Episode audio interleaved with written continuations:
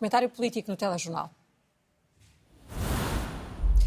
Esta noite com João Soares e com Miguel Poiás Maduro. Muito boa noite aos dois. Vamos olhar para o Mundial do Qatar e concretamente para uma polémica que esta semana acompanhou o assunto em Portugal. Miguel, começo por si e o Miguel já vai explicar porque é que, eu porque é que começo por si. Há alternativa a ver as principais figuras do Estado no Qatar? Há, do meu ponto de vista.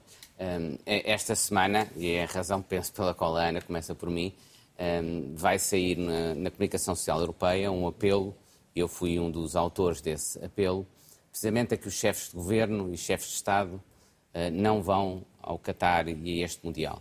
E porquê? Eu acho que é importante nós termos em conta uh, porquê que há tantos regimes autocráticos que estão dispostos a praticamente tudo, aliás, nós descobrimos isso, desde pagar fortunas, a corromper, até a espionagem de Estado, soube-se recentemente, também fez parte da estratégia para conseguir este Mundial, estão disponíveis a tudo para obter estes grandes eventos esportivos. Estão-no porque sabem que estes grandes eventos desportivos constituem uma forma de reforçar o seu capital político internamente e externamente. Internamente mobilizando, tentando ganhar apoio, apoio social e popular, melhorando a sua imagem uh, e também externamente ganhando visibilidade. E tudo isso tem como uma das componentes e um dos pressupostos fundamentais dessa estratégia destes governos autocráticos precisamente o facto de irem receber chefes de governo e chefes de, e chefes de Estado. Eu, eu, eu acho que o governo português, naturalmente, e o Estado português, tem ter relações institucionais com o Qatar.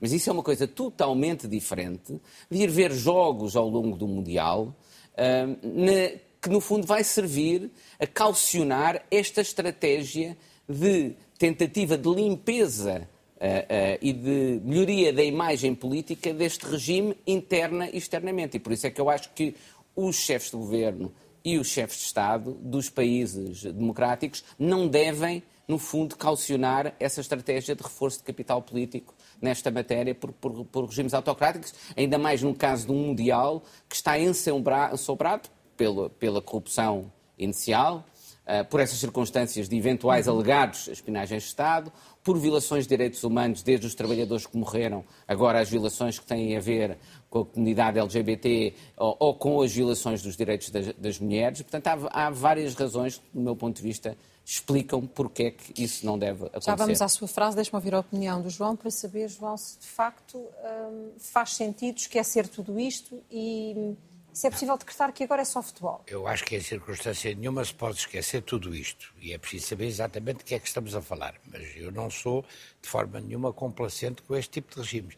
Agora, tenho dúvidas é quanto ao método para. Eh, se cada um dos eh, chefes da delegação, se cada um dos chefes de Estado ou chefes de governo que se lá deslocar fizer uma declaração pública para as televisões internacionais sobre a, condenar este tipo de regime, talvez possa ser mais útil do que não ir.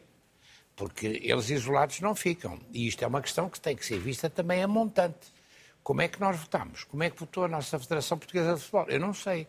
O Miguel sabe. O professor Miguel, que eu, que eu tenho grande estima, sabe muito mais de futebol do que eu. Eu tive que lidar com os homens do futebol.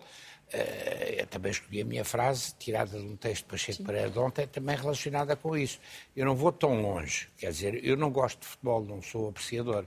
É uma coisa difícil. Tenho um filho que é um apaixonado por um dos clubes, que é o Benfica, e, portanto, de alguma forma há um compromisso afetivo familiar. Mas não. Agora, tenho um grande respeito pela seleção. Tenho, por exemplo, um grande respeito por um homem como o Ronaldo. Ontem, por acaso, vi a entrevista dele e fiquei até tocado porque achei que ele estava emocionado. Há ali um problema. É um homem que está a jogar os últimos jogos e que foi de facto. E, e sou testemunha, por exemplo, em, em, Estados da Ásia Central, onde Portugal não tem presença nenhuma, da importância que o Ronaldo tem. O Ronaldo foi até agora e continua a ser a nossa imagem. E eu espero que possa ser ainda agora no Qatar e que vença para nós mais algumas Agora, mas, mas, vamos olhar em, em, detalhe para a sua, para a sua Eu não frase. iria, eu não iria, mas eu tenho a tarefa facilitada porque eu nem sequer tenho clube e não tenho uma grande paixão por futebol. Não, mas agora viva com emoção as coisas. Eu, eu não, não sou daqueles que entendo que as pessoas não devem ver os jogos, nem muito menos vou criticar o facto dos atletas irem. Uh, não defenderia ah. que os atletas eles próprios deveriam boicotar, é, é a profissão deles, é uma ocasião mundial... cada quatro anos. Agora, do meu ponto de vista, é diferente E, e, até se fosse a final, entenderia que havia uma dimensão institucional que poderia justificar que o chefe de Estado ou o chefe de governo fosse. Agora, é diferente de ir ver, no caso português, o chefe entre Primeiro-Ministro, Presidente da Assembleia da República, Presidente da República, vão estar presentes nos jogos todos. Isso é, do meu ponto de vista, um calcionar daquela estratégia que os próprios Estados autocráticos usam, não apenas nesta circunstância, mas como noutras. Nós estamos, no fundo, a premiar aquela a estratégia que eles cheguem de reforço do seu poder. Não gostava de pegar numa ideia do... Não tenho a certeza, basta que o, o, nosso Presidente da República dê isto, agora também introduzindo uma nota de humor, um daqueles apertos de mão, como deu ao ao homem da Web Summit, ao Emir do Qatar, para que as coisas se alterem. Faça duas declarações. Eu acho que isso não vai passar na televisão do Qatar, se ah, ele fizer qualquer declaração sobre isso. Mas passar nas televisões internacionais, não. anula tudo aquilo que... O João, o João levantava uma questão, Miguel, que é a forma como a Federação Portuguesa de Futebol, as várias federações votaram, é que... votaram não, Uma das coisas é que ninguém sabe, porque a votação foi secreta. Aquilo que se sabe, Mas entretanto... Têm ou não têm... Aquilo que, entretanto, se sabe, porque há vários processos criminais Há vários uhum. processos criminais que foram iniciados em vários, em vários Estados. É que há suspeitas fortes, em alguns casos até há mesmo já acusações feitas, de corrupção, e aliás não apenas na atribuição deste Mundial, mas de outros Mundiais. E, portanto, há uma prática generalizada de atribuição dos mundiais através de corrupção. O que, do meu ponto de vista, é mais uma razão para não ir. Nós não deveríamos estar a apoiar um comportamento de uma organização como é a FIFA, que que sistematicamente não se reforma e mantém práticas de corrupção generalizada. Oh, Miguel, mas isso aplica-se também aos Jogos Olímpicos. Eu lembro Ai, eu seguramente, Samarás quando seguramente, era eu critico isso. E houve ali coisas terríveis. E, bem, e a verdade é esta, nós fomos a, fomos ao, a, a Moscou, salvo erro, o último Mundial, foi na Rússia. Mas não devíamos ter ido. E houve Jogos Olímpicos. Não dizia... João, não devíamos ter ido. Olímpicos nem, nem, nem a Pequim. Os de inverno Mas não devíamos ter ido competir? Não, não, não, não. Do ah. meu ponto de vista é diferente. É o que eu digo. Eu não sou um fundamentalista que acha que os atletas não deviam ir. O que eu digo é, os atletas é a única oportunidade deles. Têm de ir, eu compreendo isso e compreendo que as pessoas vejam os jogos. Outra coisa é, no fundo, está implicitamente a calcionar a estratégia destes não, regimes Mas os Estados financeiramente suportam estas atividades, desde, a partir do momento em que suportam uh, as federações, por exemplo, que mas também é... têm uma palavra a dizer. Ah, claro. Do meu e faz sentido apoiarem, apoiarem as decisões que são tomadas e depois só não se fazerem representar. Mas representar como? Representar é através da seleção o Presidente da certo. República vai lá apoiar de uma forma diferente do que, apoia, do que apoiaria cá? Ele vai, é ele que vai fazer o discurso de motivação dos jogadores no balneário? Vai estar a dirigir a claque na, na bancada? Não. A única coisa que vai estar ali a dar é a imagem do Estado português junto do Emir do Qatar para os cidadãos do Qatar verem. É isso que vai estar a fazer. Certo. João, a sua frase para concluir. A minha frase é uma citação de um artigo que o Pacheco Pereira escreveu ontem no, no Público, é talvez demasiado severa, mas a corrida para ir ao Qatar de toda a hierarquia de Estado é mais um sinal de como o futebol tem um estatuto de impunidade cívica. Não, eh, não diria impunidade cívica, porque nós já vimos até presidentes de clube a passarem pela cadeia e a, a serem Depois de deixarem de ser presidentes mas de clube. É, deixar, é outra coincidência deles, interessante. A maior parte deles depois de deixarem de ser presidentes. Agora, de facto, o, o, futebol tem uma espécie de estatuto de. Uh, uh, extraterritorialidade. É uma realidade. Eu lidei muito com isto quando era autarca e sei o que aquilo é. A primeira coisa é que aquilo não tem nada a ver com o desporto, é um espetáculo de alta categoria. E depois, aquilo não é do domínio do racional, é só do domínio do emocional. E isso também é preciso ter alguma tolerância para entender isto. Miguel, a sua frase. A minha frase vai muito na mesma direção. Neste caso, é uma frase retirada. Eh, eu recentemente estava a trabalhar num artigo precisamente científico sobre estes temas e dei com um livro em que o ex-advogado-geral Carlo Otto Lenz, do Tribunal de Justiça da União Europeia, que ficou famoso por ser o, o advogado-geral no processo Bosman, no primeiro processo em que o direito da União Europeia tentou estabelecer algumas formas de controle sobre a UEFA e, e a FIFA, e ele falava da sua experiência enquanto advogado-geral nesse processo. E dizia o seguinte, que nos seus 15 anos enquanto magistrado no Tribunal de Justiça da União Europeia, nunca tinha tido tantas pressões políticas num processo como nesse processo que tinha a ver com a FIFA e com a UEFA. E acrescentava: nós não podemos sobreestimar o grau de influência do futebol sobre a, a, a política. Sobreestimar e, ou subestimar? Não, não, sobre, subestimar. Ou seja, eh, no sentido de que eh, eh, não podemos classificar Deixar como maior do que ele na realidade é. Ele diz ainda ele é maior do que nós, nós poderíamos ter, do Sim. que nós poderíamos pensar, pensar que é, o que é muito revelador de alguém que teve aquela responsabilidade. E aliás, nós tivemos recentemente um exemplo a nível europeu disso mesmo também.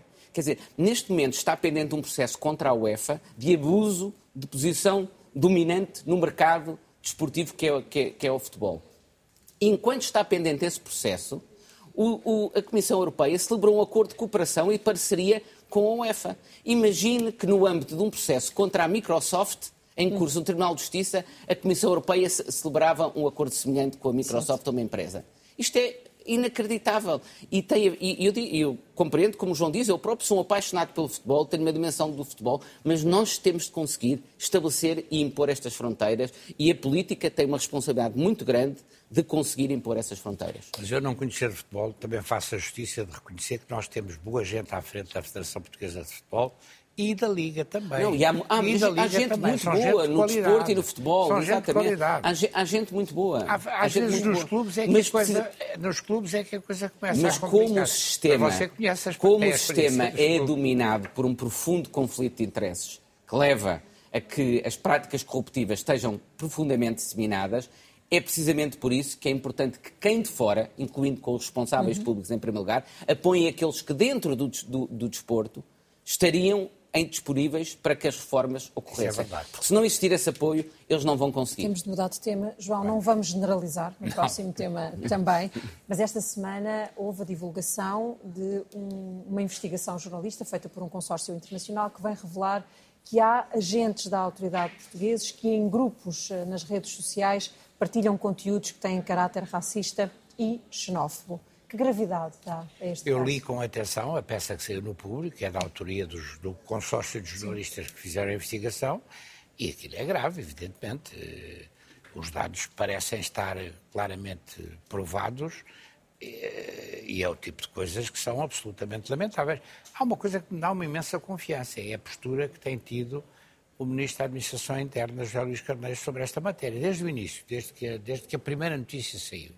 E eu tenho a certeza de que se fará justiça e se tomarão as medidas que têm que ser tomadas, como foram tomadas, por exemplo, na Alemanha, quando apareceram grupos de polícias a fazerem propaganda neonazi e coisas desse tipo. Agora, também é preciso distinguir as coisas graves de coisas que eventualmente serão menos graves. Sim. Nós também temos uma tendência, às vezes, para um humor pesado que não tem nada a ver com o nosso, com o nosso estilo e com o nosso comportamento na realidade dos factos. Sim. Agora, são números inquietantes, quer dizer, para um universo de dezenas de milhares de forças de segurança, entre GNR e PSP, 600 pessoas a fazerem intervenções desse tipo nas redes sociais e, sobretudo, no Facebook. Eh, é um, é um dos méritos do Facebook, é a capacidade de revelar este tipo de coisas. E ela terá, sido, terá partido até esta investigação de uma denúncia de agentes de, destas forças também. Portanto... Pois, eu tenho a convicção, eu aliás devo dizer-lhe, tenho uma profunda admiração por aquilo que conheço, quer da PSP, quer da GNR.